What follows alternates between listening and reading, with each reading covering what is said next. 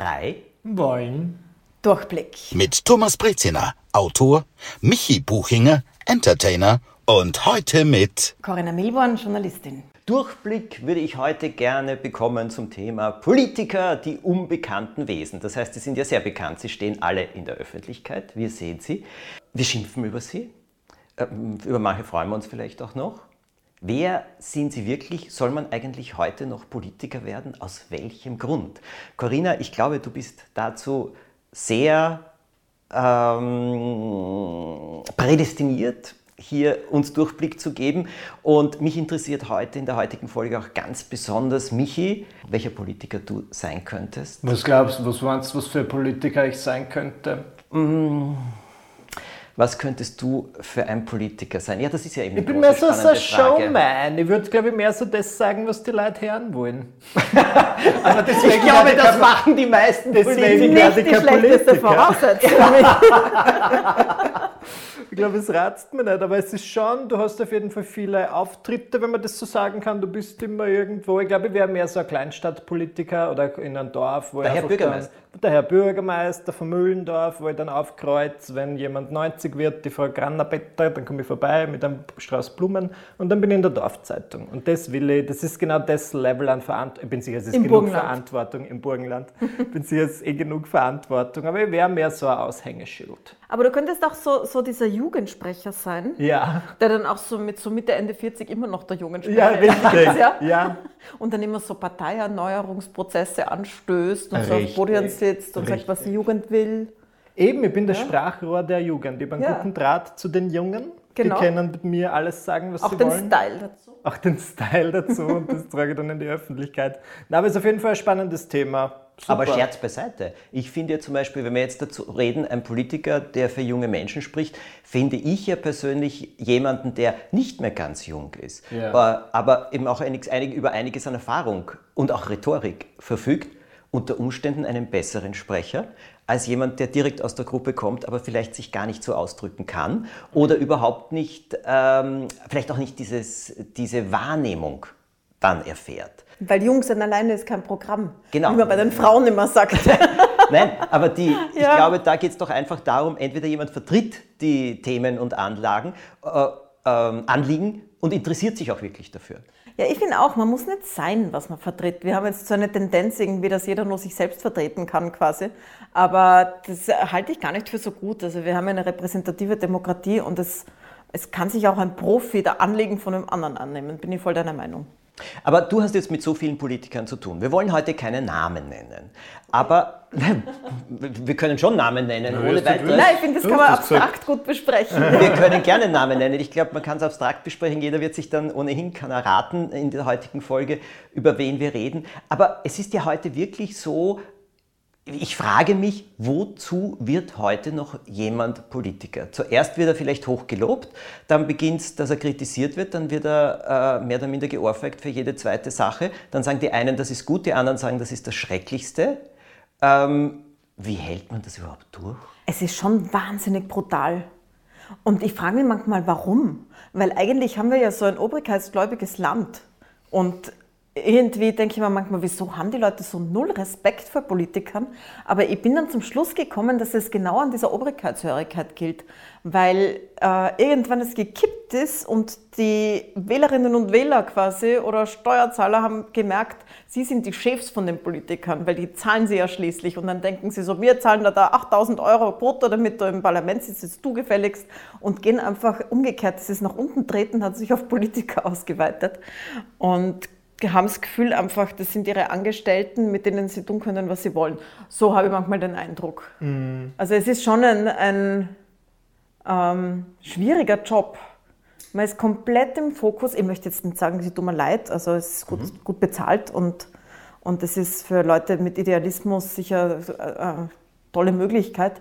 Aber die stehen so im Fokus die ganze Zeit. Es kann immer sein, dass dir jemand irgendwo abschießt bei einem blöden Gesicht oder ja. wenn du das falsche Getränk in der Hand hast oder irgendwie gerade mit, mit einer falschen Person unterwegs bist. Es wird sofort aufgeblasen. Es ist gerade bei Frauen ist da, das Niveau an Hass und an Drohungen ist unfassbar. Also was die kriegen an sexistischen Herabwürdigungen mhm. und das dann irgendwie auch aushalten müssen, weil sie ja weitermachen wollen. Weil sie ja, also ich denke mir jetzt gerade auch in Deutschland mit der grünen Spitzenkandidatin, unglaublich, was die abkriegt. Also zusätzlich zu dem, was alle Politiker abkriegen, auch noch so diese, diese Frauenebene ist echt brutal. Aber wie hält man das wirklich aus? Kann man sich auf das vorbereiten? Ja. Man, muss ich da, keine Ahnung. Na, ich habe schon mit vielen darüber geredet und sie sagen, man kann sich noch so gut vorbereiten, man ist darauf nicht vorbereitet. Das gilt vor allem für so Quereinsteiger oder für Leute, die nicht so im Fokus stehen und da ihre Sacharbeit machen und plötzlich sind sie dann äh, Minister oder Parteichefin oder sowas und dann sagen sie so, das ist irgendwie, darauf kann man nicht vorbereitet sein. Dieser wahnsinnige Druck, der dann plötzlich kommt. Und wie man es aushält, ist, glaube ich, einerseits, die, die es gut aushalten, sind die Skrupellosen. Also die einfach so wissen, warum sie das tun, die haben so ihre eigenen Netzwerke, die wissen, für wen sie das machen quasi und das ist nicht die ganze Bevölkerung. Und dann ist es einfacher, weil dann, weil dann hast du halt so diese gewisse dicke Haut, die dir die Skrupellosigkeit mitgibt. Ähm, oder die das halt schon sehr lange machen. Aber sogar die, die es sehr lange machen, ähm, beschweren sich über, über den Umgang mit ihnen und ich verstehe es auch manchmal, ja. Ist es überhaupt möglich, als Politiker ein Sachthema oder für das, wofür man eintritt, durchzukriegen? Oder ist dafür wirklich das notwendig, was immer so Politik genannt wird? Es wird ja oft von Menschen gesagt, ja, die hätten ein großes Fachwissen, aber sie würden politisch untergehen, weil man eben dafür auch noch ganz andere Fähigkeiten haben muss. Ja, ich glaube, wenn man nur großes Sachwissen Wissen hat, dann ist man vielleicht besser aufgehoben als Referent oder Referentin, die einem Politiker zuarbeitet, weil das sind ja die, die die Gesetzestexte dann oft schreiben oder die Legisten oder ähm, im öffentlichen Dienst, also als, als Beamter oder Beamtin, das sind auch voll wichtige Jobs, die man machen kann mit, nur mit großem Sachwissen. Aber wenn jemand in die Politik geht, dann muss er auch gewählt werden oder sie. Das heißt, man muss sich immer, als, äh, wenn man in, in, der Politik ist, muss man sich immer konfrontieren mit den Leuten, die einen wählen sollen oder gewählt haben. Man ist ihnen verantwortlich. Man schuldet denen auch Rechenschaft. Und es gibt halt auch andere Parteien, die andere Meinungen haben. Und ich finde halt, in letzter Zeit ist der Ton sehr ungut geworden, mhm. weil man merkt einfach, dass jeder nur zu seiner eigenen Gruppe spricht und dass es sehr gut ankommt, wenn man emotional ist oder auch emotionalisiert. Und das, was früher eigentlich nur die Rechtspopulisten gemacht haben, so dieses brutale Schimpfen auf den Gegner, das zieht jetzt überall ein.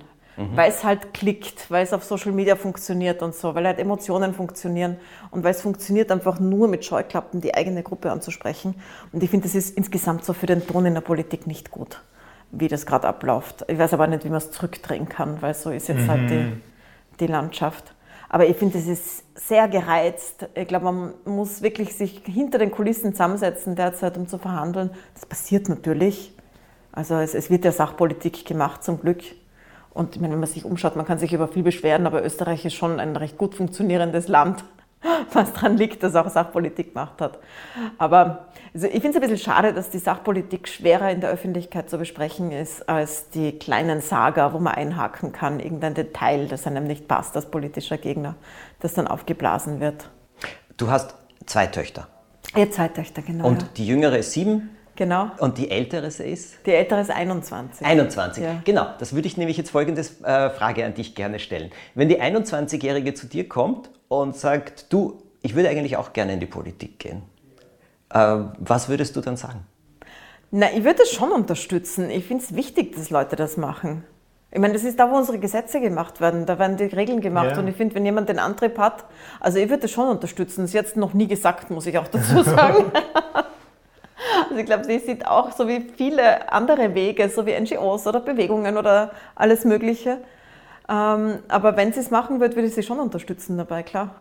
Und deine kleinere Tochter, sieben, naja, die kriegt natürlich auch sehr, sehr viel mit. Was glaubst du eigentlich, welchen Eindruck heute Kinder zum, vom Thema Politik und Politiker haben? Naja, die Kleine, die schaut halt viele Wahlsendungen und viele so politischen Debatten, weil sie manchmal aufbleiben darf und das anschauen ja. den Job von der Mama anschauen darf. Mhm.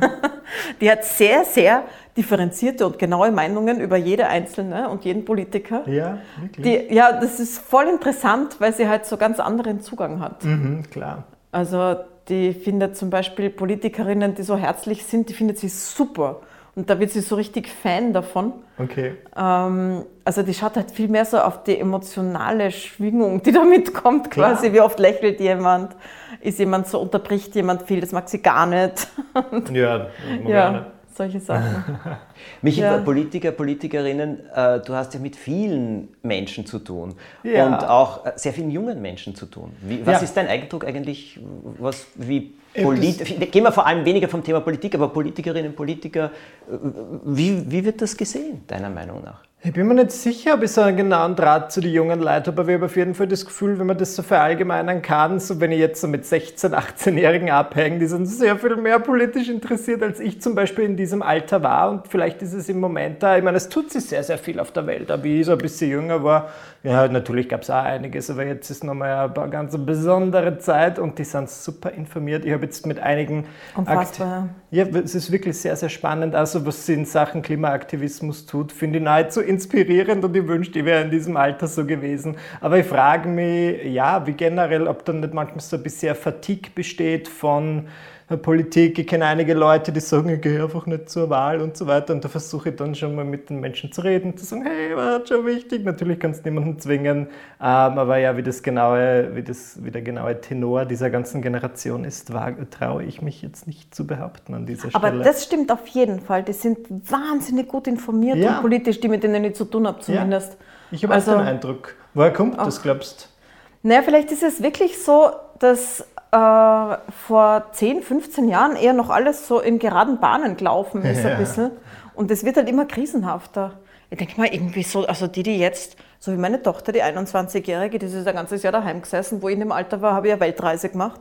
Ja. Und so irgendwie so, dann bin ich nach Spanien studieren gegangen und da ist jetzt irgendwie so Krise nach Krise, Finanzkrise, Klimakrise, Covid-Krise und ich habe das Gefühl, dass die viel mehr Verantwortung spüren, das auch in die Hand zu nehmen. Absolut. Und auch aufzuräumen, was wir ihnen ja. so hinterlassen da an Gesellschaft. Richtig. Ja. Na, ist ja inspirierend. Und finden die, äh, die Menschen, auf die sie hören, leichter oder schwieriger? Was heute? meinst du mit Menschen, auf naja, die sie Politiker. Hören? Schau, wenn du jetzt Politikerinnen und Politiker, wenn du denen zuhörst, es ist ja oft wirklich nicht. Manche sind von der persönlichen Erscheinung, äh, kommen etwas präsenter drüber oder etwas glaubwürdiger drüber. Das, was sie sagen, muss noch immer nicht mit dem übereinstimmend ja, voll. sein, oder? Ja. Du hast da noch viel, viel mehr Erfahrung. Ja, also, also mein Eindruck von den so 16, 18, 20-Jährigen ist, dass die gar nicht so sehr auf österreichische Politik konzentriert sind. Okay. Aha, Weil die sind ja in so einer globalen Medienwelt unterwegs. Mhm. Und zum Beispiel, ich meine, dass Black Lives Matter zum Beispiel in Österreich so riesig war, man kann sich erinnern, mhm. wie groß ja, die Demo war, Wahnsinn. Riesendiskussionen. Und da waren ja lauter 15- bis 25-Jährige. Mhm zu Zehntausenden auf der Straße von einem Thema, das aus den USA hergeschwappt ist. Das war ein Schub in der österreichischen Antirassismus-Diskussion, unglaublich. Und das ist aber nicht aus der österreichischen Politik rausgekommen. Und es hat einen Einfluss drauf, hoffentlich. Also es ja. gibt schon dann eine Rückkopplung. Aber die holen sich, glaube ich, das woanders her, aus Diskussionen, die nicht im Parlament stattfinden.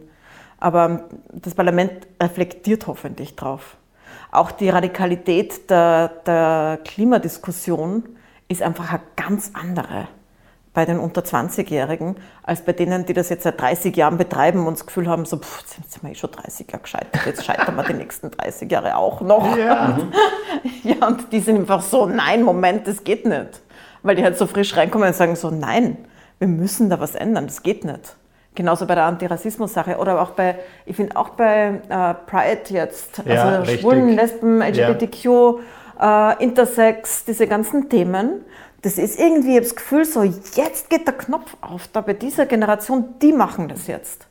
Davor war das immer so ein vorsichtiges Herantasten der österreichischen Gesellschaft. Ja, nicht so viel, sehr konservativ. Und mm. jetzt habe ich das Gefühl, so, jetzt ist es so ein Schub, oder?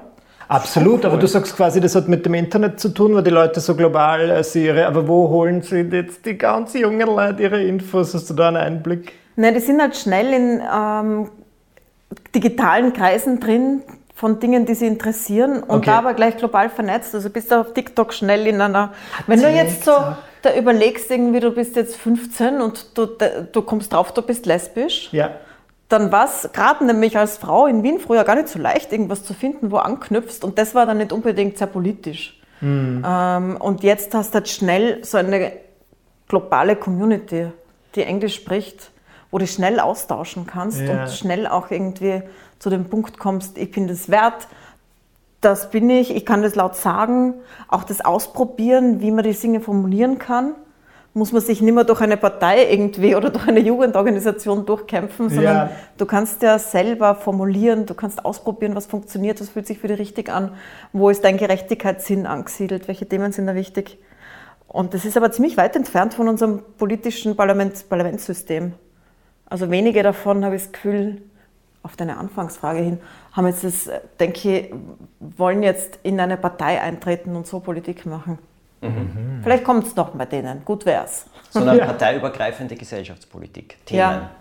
sich für Themen einsetzen. Ja. Also, weil das ist mein politischer Zugang auch zum Teil zum Beispiel. Also ich sage, die Themen äh, sind für mich wichtig, die natürlich alle sehr menschorientiert sind und wie sie vertreten werden. Und, aber weißt du, jetzt noch eine, ähm, eine andere Sache.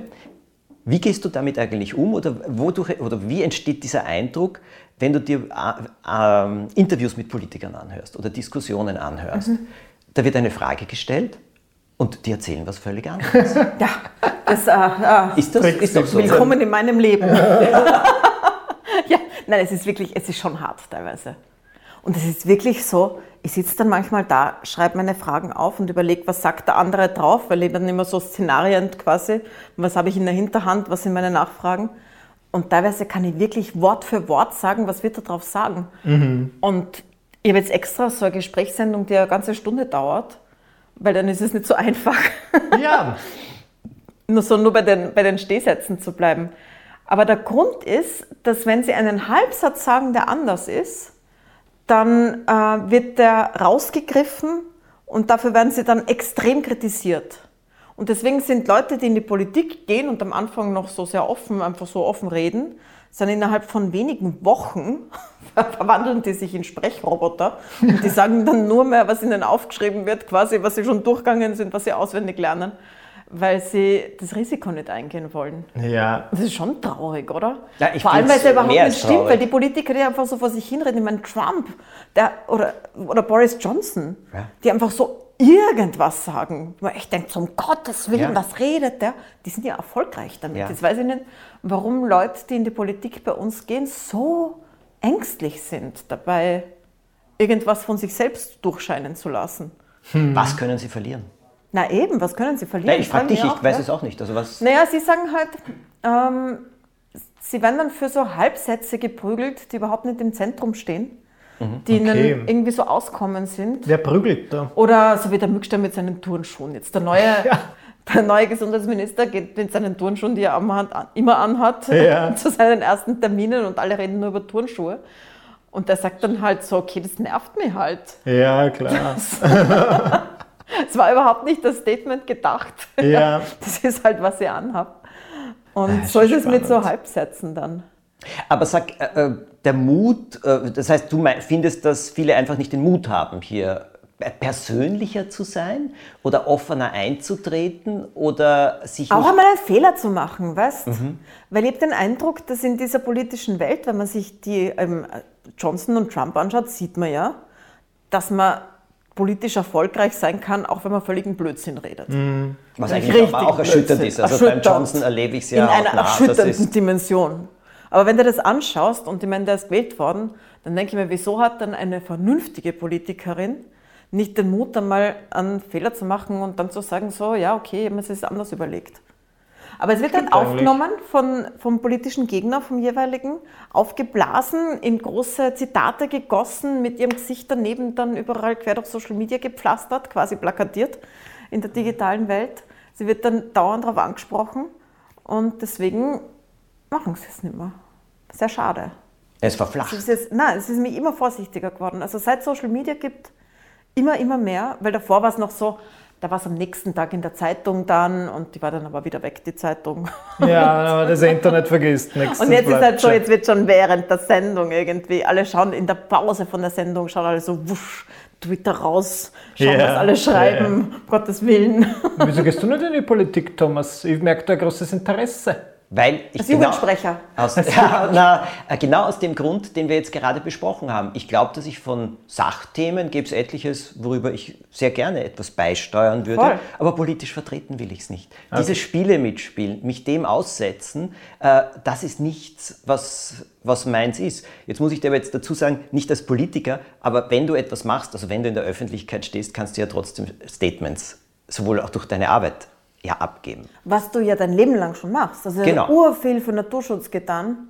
Ja? Zum Beispiel urviel für Kinder getan, für Und du, Michi, hast Alles mit deinem Mögliche. ersten Buch, das, dazu stehe ich bis zum heutigen Tag, äh, bist du einer der besten Jugendsprecher überhaupt. Also äh, der letzte macht den Mund zu, Ja. hat es geheißen. Ja, ja. Und du hast ja da drin über deine eigenen Erinnerungen geschrieben natürlich, aber ich habe das ja oft gesagt und ich finde das wirklich, das ist so ein, ein wenn man äh, Jugendliche verstehen möchte besser, dann muss man das lesen, weil du sehr, sehr viel herausgestrichen hast und gemacht hast. Und ich muss jetzt sagen, ich finde, das ist auch eine Art von Politik äh, die man macht. Mein politischer Ansatz ist Respekt für Kinder. Ja, dafür trete ich ein auf ver- verschiedenste Art und Weise.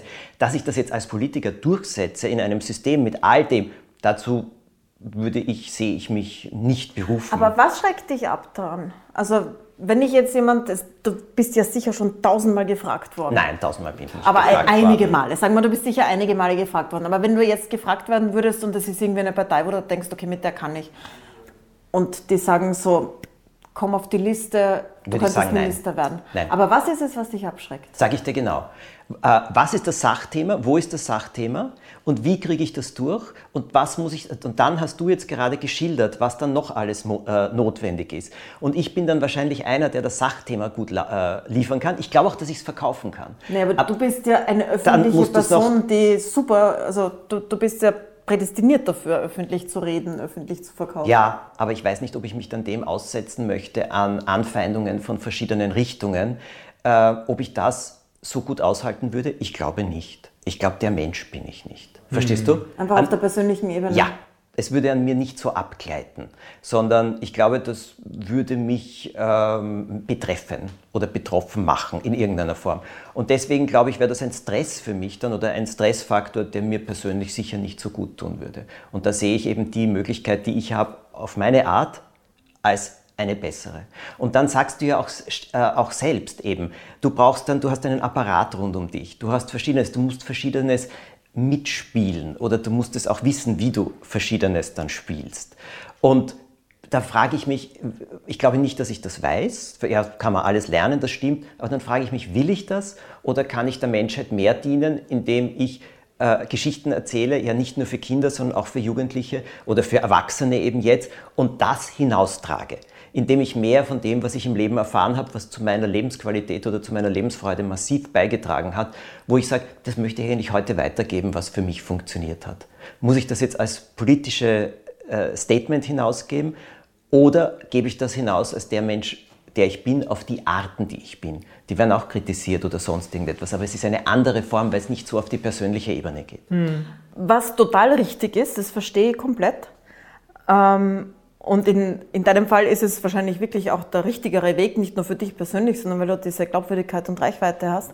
Aber trotzdem, finde ich, müssen wir uns überlegen, so was heißt das dann für unser politisches System, wenn es jeder so sieht?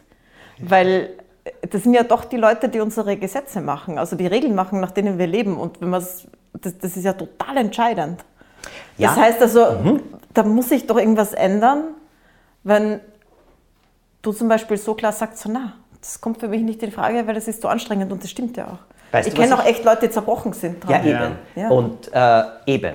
Und ich glaube Folgendes, was ich beobachte, aber ich glaube, das ist jetzt nicht nur ein politisches Thema, Leute zu haben, die etwas gut vertreten können, die die Möglichkeit haben, dass auch diese ganzen politischen Spiele, also ich weiß nicht, wie man das jetzt richtig ausdrückt, aber diese ganzen Fäden zu ziehen, äh, Spiele, den hole ich mir noch und das breche ich da und das und diese Dings, die das machen, ich glaube, das sind eigene Experten. Wenn diese Experten auch noch eine Vision, eine inhaltliche Vision haben, dann sind das für mich Leute, die auch sehr gute Politiker sein können und die sich den Unterbau des Inhalts zuholen.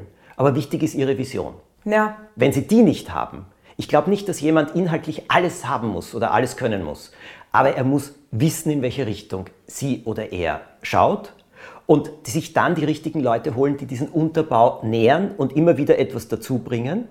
Und dann auf der anderen Seite eben wissen, aber wie gehe ich damit um, wie kriege ich das durch? Was muss ich dafür für Fäden ziehen? Was muss ich für Gespräche führen? Was muss ich für Allianzen bilden oder so etwas? Ich glaube, das ist eine eigene Wissenschaft, so ja, wie ich voll. es beobachte. Und auch Persönlichkeit, die leisten schon noch wahnsinnig viel. Wenn du so einen, einen Terminkalender von einem Minister anschaust. Der Wahnsinn, wie halten die das aus? Jede Stunde irgendwie neue Menschen ja. und dann haben sie so eine dicke Mappe mit, irgendwie eine Minute Vorbereitungszeit und stehen vor Leuten, die seit Monaten auf diesen Termin warten und die mhm. wollen dann aber auch, dass da Fachwissen da ist und die wollen Antworten haben. Es ist wirklich anstrengend. Äh, ich, ich klinge jetzt die ganze Zeit so, als, als, als, würde, als würden wir die total leid tun. So ist es dann auch wieder nicht. Also du hast schon Macht und du hast ja. Einfluss und so. Und sehr viele sind ja tatsächlich skrupellos und deswegen auch ähm, so weniger anfällig für die schwierigen Seiten. Aber, aber es, gibt, es ist wirklich ein anstrengender Job. Das glaube ich. Aber weißt du, was mir aufgefallen ist und vor allem jetzt in der Pandemie? Manchmal habe ich mir gedacht, was haben die für, für Kommunikationsexperten eigentlich? Wahnsinn, oder? Seite? Ja. ja. Wie, wie werden die geschult oder wie werden die unterstützt? Sodass sie so kommunizieren, dass das Menschen verstehen oder dass Menschen erreicht werden. Warum sagt nicht jemand einem, du sorry, du verwendest ständig die gleichen Phrasen und es ändert sich nicht? Naja, das ist ja Menschen. Die nächsten Wochen werden entscheidend sein. Ja, Entschuldigung, das ist Zum genau Beispiel. der Satz. Ja. ja. aber das ist, wenn du das dreimal gehört hast, sinkt das Vertrauen mehr, in ja? den größten Experten. In den ja, größten, und das ist, da, da, steht ja etwas dahinter. Da ist etwas, der, der hat sich nicht böse gemeint, ganz im Gegenteil. Aber wieso hilft niemand so einem Menschen, das kommunikativ besser drüber zu bringen. Sind Politiker beratungsresistent oder trauen sie sich das nicht? Oder werden sie dann nur trainiert, eben auf äh, keine Antworten zu geben? Aber das ist immer wieder jetzt von der, bei der Pandemie auch von Ärzten die Frage gestellt worden und von Ärztinnen. Wieso gibt es da keine bessere Kommunikationsform? Wo die Kommunikation so wichtig war, das war ja. das Wichtigste. Ja. Und auch die Entscheidungen sind einfach immer sehr spät getroffen worden, finde mhm.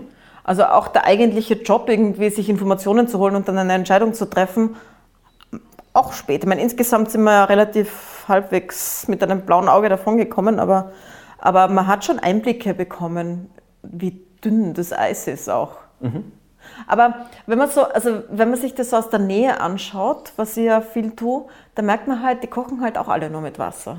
Das sind auch Menschen, die mit Menschen zusammenarbeiten, die einen Stress haben und schlechte Tage haben mhm. die ähm, meistens nicht die Wunderwutzis haben, die ihnen so diese perfekten Sätze schmirgeln und zurechtlegen. Manche haben das, mehr als andere. Aber es sind halt so wie in jedem Büro und so wie in jedem anderen Beruf, gerade in der Pandemie jetzt, arbeiten die halt auch Tag für Tag und fragen sich in der Früh, was machen wir jetzt als nächstes?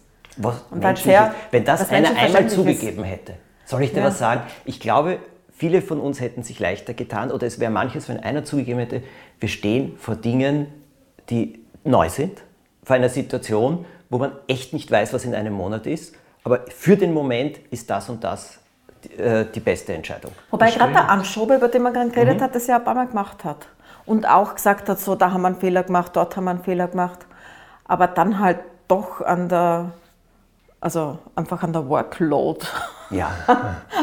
an der Masse an Arbeit und an der Masse an Angriffen und äh, Drohungen und so weiter einfach gescheitert ist. Der hat ja wirklich diese Corona-Leugner so am Hals gehabt, dass er ja, nur mehr mit Cobra herumgehen hat können.